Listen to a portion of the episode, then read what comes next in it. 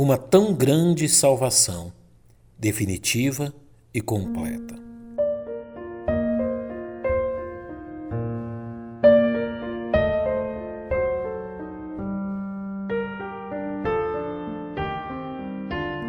Ao observarmos atentamente a tão grande salvação apresentada e oferecida no Evangelho, faremos bem em examinar com atenção os argumentos pelos quais o autor da Epístola aos Hebreus revela a seus leitores a superioridade da pessoa e ministério de Jesus Cristo em relação ao que lhes for oferecido no Velho Testamento, tendo como um de seus pontos-chave o fato que o sacrifício de Cristo na cruz resolveu de forma definitiva e completa, sem necessidade de complementação, a questão do pecado e da relação entre Deus e os homens. Uma das formas usadas pelo autor da Epístola aos Hebreus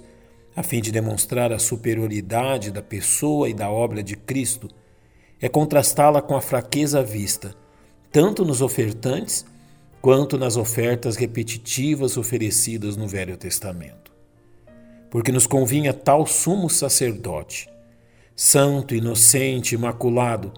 separado dos pecadores e feito mais sublime do que os céus, que não necessitasse, como sumos sacerdotes, de oferecer cada dia sacrifícios,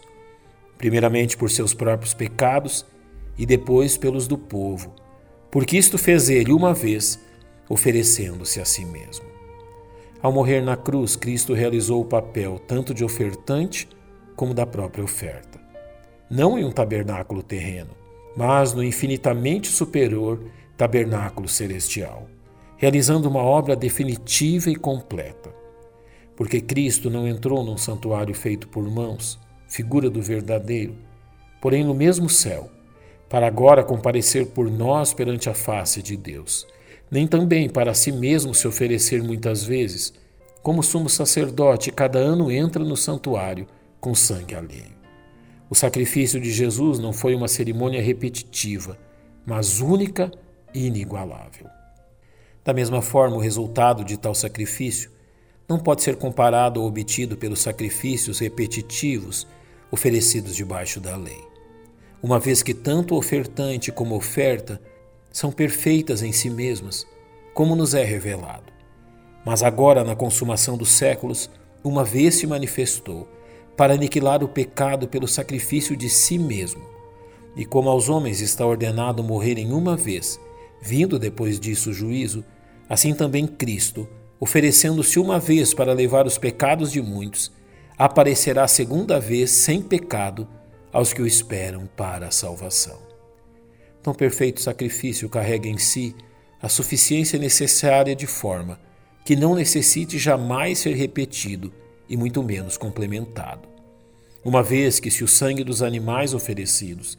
não era suficiente para perdoar pecados, o sangue de Jesus é suficiente para todos como bem vemos. Mas vindo Cristo, o sumo sacerdote dos bens futuros, por um maior e mais perfeito tabernáculo, não feito por mãos, isto é, não desta criação, nem por sangue de bodes e bezerros, mas por seu próprio sangue,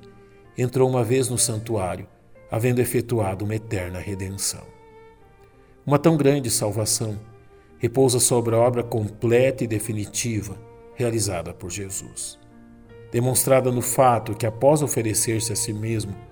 o Salvador encontra-se assentado à destra de Deus, como lemos, o qual, sendo o resplendor da sua glória e a expressa imagem da sua pessoa, e sustentando todas as coisas pela palavra do seu poder, havendo feito por si mesmo a purificação dos nossos pecados, assentou-se à destra na majestade nas alturas. Glória a Deus por tão grande e completa salvação.